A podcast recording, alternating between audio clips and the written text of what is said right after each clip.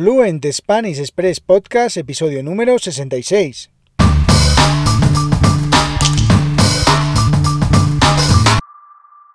Muy buenos días, esto es Fluent Spanish Express Podcast, el podcast para aprender, para practicar y mejorar vuestro español. Todos los días, de lunes a viernes, un nuevo episodio donde comparto contenidos con consejos, con recursos y recomendaciones para llevar vuestro español al siguiente nivel. Hoy, martes 7 de septiembre de 2021, episodio, como decía, número 66 de Fluent Spanish Express Podcast y como cada martes hablamos un poquito sobre la cultura española y sobre nuestras costumbres una manera diferente de acercarse al idioma español. Mi nombre es Diego Villanueva, soy profesor de español y director de la Academia Online de Español www.fluentespanish.express donde puedes encontrar contenidos para aprender y mejorar tu fluidez hablando español, con lecciones de cultura española, expresiones que utilizamos los nativos, con vídeos, audios, textos y además actividades y preguntas en todas y cada una de las lecciones. Por tan solo 5 euros al mes tienes acceso desde hoy mismo a todos los contenidos. Y bueno, ya empezamos con este episodio, este episodio de martes 7 de septiembre de 2021, en el que vamos a hablar de los documentos que tenemos los, los españoles, los españoles nativos, y cuáles son los trámites administrativos que hacemos. Así que, bueno, un episodio que está muy interesante seguro para aprender un poquito más sobre nosotros, sobre aquí, sobre España. Y en España, bueno, deciros antes de nada que en España nosotros tenemos un nombre, que, suele, que puede ser simple o compuesto, y dos apellidos. Generalmente el primero siempre es el del padre y el segundo es el apellido de la madre, aunque desde hace algunos años se puede eh, permutar, o sea, significa permutar, significa cambiar el orden y eh, poner primero el apellido de la madre y después el eh, apellido del padre. Pero la verdad es que esta, esta costumbre todavía eh, se mantiene desde hace muchísimos años de poner primero el del padre y el de la madre y son muy pocas personas las que invierten el orden. Así que bueno, eso simplemente como, que, como curiosidad. Y también deciros que bueno, ya sabéis que hace algunos, algunas semanas publiqué un par de episodios del podcast en el que os hablaba de los nombres más comunes en España y de los apellidos más comunes en España. Así que os dejo en las notas del programa eh, los enlaces a estos dos episodios por si queréis echarle un vistazo. Así que bueno, ¿qué documentos eh, utilizamos los españoles? ¿Cuáles son los documentos más importantes que utilizamos los españoles? El primero, por supuesto, es el documento nacional de identidad, que nosotros llamamos DNI. DNI, DNI DNI, el Documento Nacional de Identidad.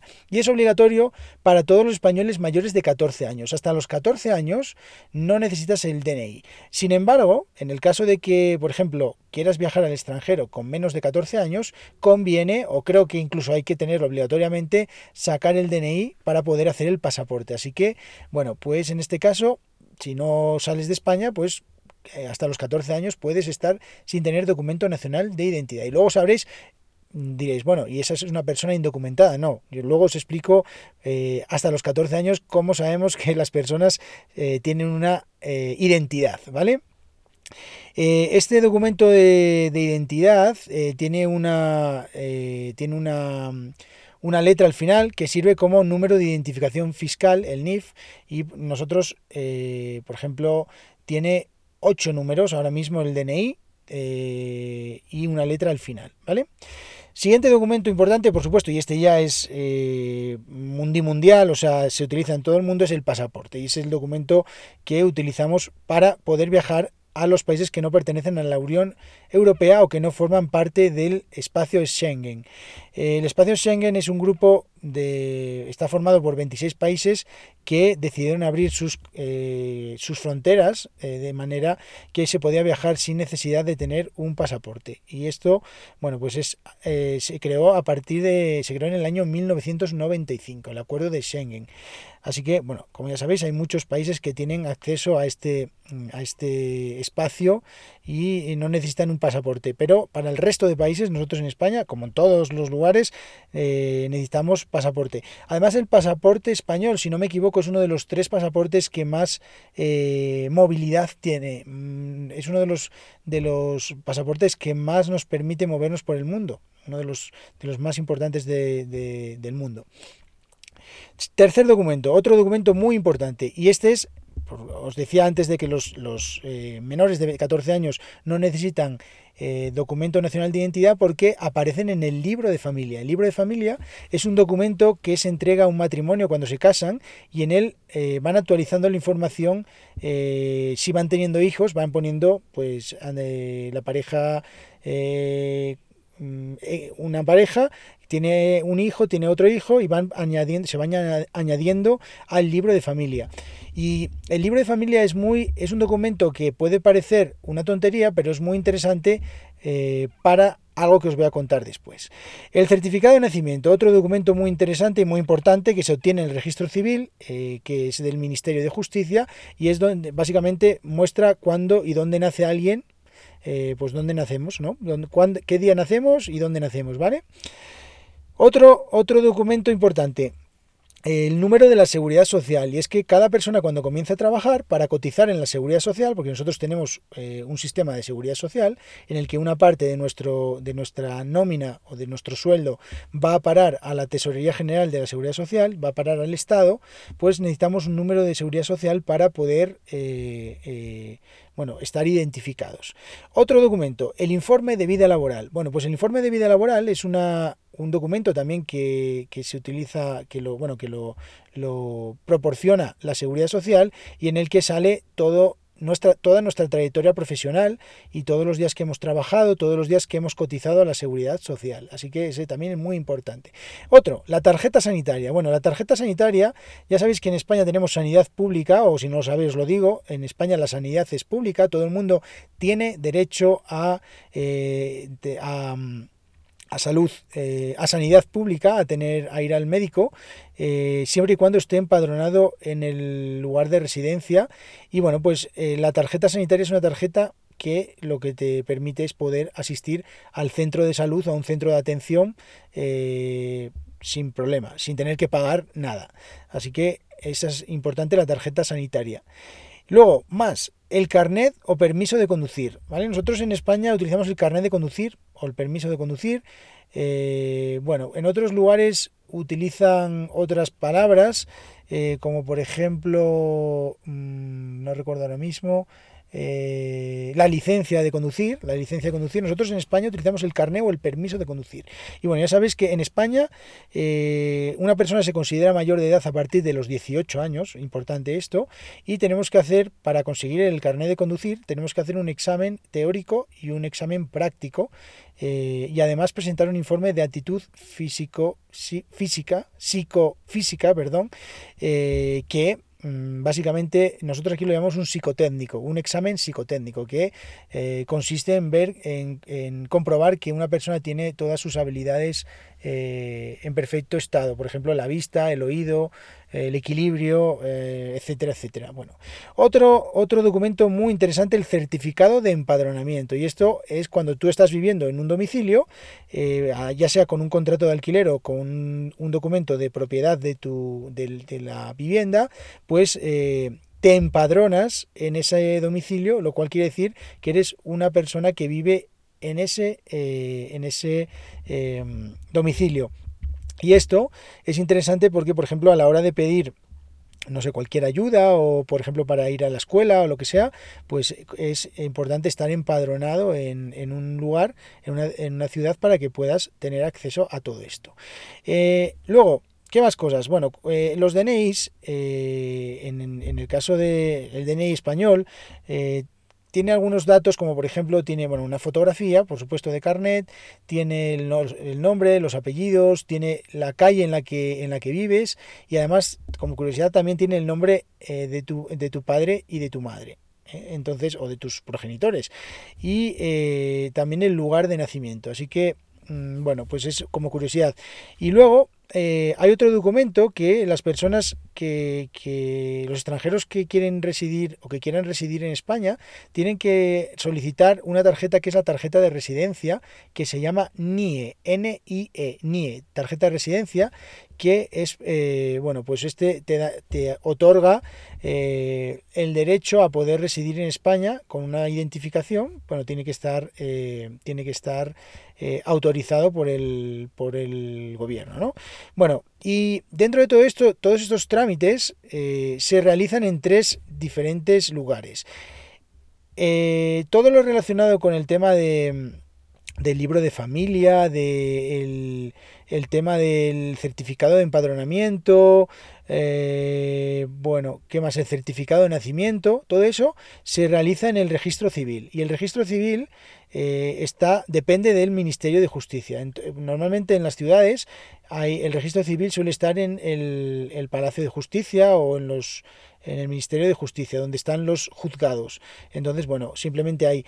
Luego, más cosas. Todo el tema del DNI, del pasaporte, todo eso se hace en el Ministerio del, Interior, o sea, depende del Ministerio del Interior y se hace en las comisarías de policía, en las comisarías de policía eh, nacional. Entonces ahí puedes pedir tu DNI. En el caso de que quieras pedir tu tarjeta de residencia, tu NIE, debes de ir a extranjería, a, la, a, la, consejería de extranjería. Allí te, proporcionan o solicitas el, eh, el NIE, la tarjeta de residencia. Y luego todo lo relacionado con la salud eh, se hace en la consejería de sanidad y eh, el tema relacionado con, la, con el con la vida laboral o con el número de la seguridad social se hace en el edificio de la seguridad social, que es donde puedes eh, solicitar todo esto. Más cosas curiosas sobre el tema de, las, de los trámites en España. En España los matrimonios pueden ser religiosos o civiles. Antiguamente la mayoría de las personas se casaban eh, a través de, eh, del rito o de, una ceremonia religiosa. ya sabéis que aquí en España predomina la fe católica y se hacía todo a través de una, de una celebración religiosa que normalmente se hacía en una iglesia. Eh, los, los, matrimonios civiles se realizan en el ayuntamiento de cada localidad y eh, cada vez ganan más terreno, cada vez son más comunes eh, y las personas deciden casarse de esta manera. Hay otra manera de de mm, bueno, no, es no se llama matrimonio, pero es una eh, ser pareja de hecho, que es una alternativa para muchas personas que no quieren casarse, y entonces eso se hace en el registro civil. En el registro civil te registras como pareja de hecho, lo cual eh, queda registrado que eh, dos personas se unen aunque no como matrimonio, pero sí como pareja y oficialmente son una pareja. Bueno, las, las familias en España como siempre, como en todos los lugares, pueden ser monoparentales, es decir, que solo hay una persona que es el padre o la madre, o familias formadas por una pareja sin hijos o con menos de dos hijos. Y luego en España tenemos una figura que es la familia numerosa. Y aquí es importante, por eso os decía lo del libro de familia. Cuando tú tienes eh, más de tres, hijos, tres o más hijos, como el caso, era el caso en mi familia, eh, tienes acceso a determinadas puedes tener acceso a determinadas ventajas. Por ejemplo, si tú vas a un, a un, no sé, a un gimnasio, por ejemplo, eh, quizás tienes un descuento para familias numerosas. ¿Qué significa? Que tú presentando el libro de familia en el que demuestras que, eh, que, que, tienes, que tu familia está formada por eh, más de tres hijos, o tres o más hijos, perdón, eh, puedes tener un, descuento. Entonces hay determinadas cosas que puedes conseguir un descuento a, través de esto, de esta figura que es la familia numerosa. Y luego, bueno, también decir más cosas que en España, desde el año 2005, desde el 2 de julio de 2005, en España eh, se permite el matrimonio entre dos personas de mismo, del mismo sexo. Y eh, España fue el tercer país del mundo en legalizar el matrimonio homosexual, que es así como se conoce, después de los Países Bajos y Bélgica, y Canadá lo hizo unos pocos días después, con lo cual España, en este sentido, estuvo o está a la vanguardia eh, en lo que se refiere a la legalización del matrimonio entre personas del mismo sexo.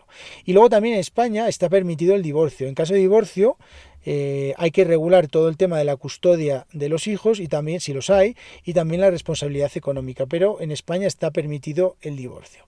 Y bueno, ya por último, los poderes públicos mm, eh, pueden asegurar o deben asegurar la protección social, económica y jurídica de la familia, por lo que se reconocen los siguientes derechos. Por ejemplo, permisos laborales. En España actualmente existe una baja maternal y un permiso de paternidad eh, de 16 semanas. Tanto el padre como la madre pueden tienen eh, derecho a 16 semanas eh, para bueno, la crianza de sus hijos cuando tienen un hijo o una hija. Y actualmente se está tramitando una nueva ley que es bastante probable que entre en vigor a partir del año 2022, a partir del año que viene, en el que los padres, tanto los padres como las madres tendrán derecho a 22 semanas de permiso de paternidad y de maternidad.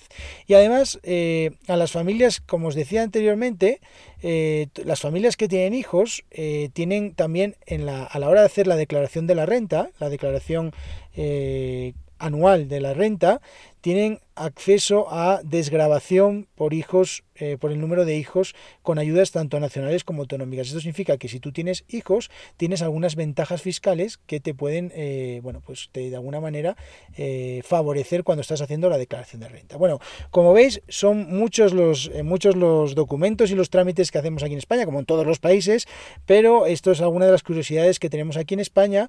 En las notas del programa tenéis todo todos estos datos que acabo de deciros y también bueno pues ya sabéis que eh, podéis acceder a toda la escaleta a todos los, estos datos del programa eh, si os suscribís a las lecciones de la academia. Así que bueno ya sabéis muchísimas gracias a todos por vuestras valoraciones de 5 estrellas en iTunes por seguir el podcast y sobre todo por suscribiros a las lecciones en www.fluentespanish.express ya sabéis que por tan solo 5 euros tenéis acceso desde el primer día a todos los contenidos. Así que muchas gracias a todos y mañana miércoles, como siempre, un episodio en el que os voy a dar algunas recomendaciones que estoy seguro que os van a ayudar a practicar y a mejorar vuestro español. Así que nos vemos mañana, que tengáis muy buen día. Adiós.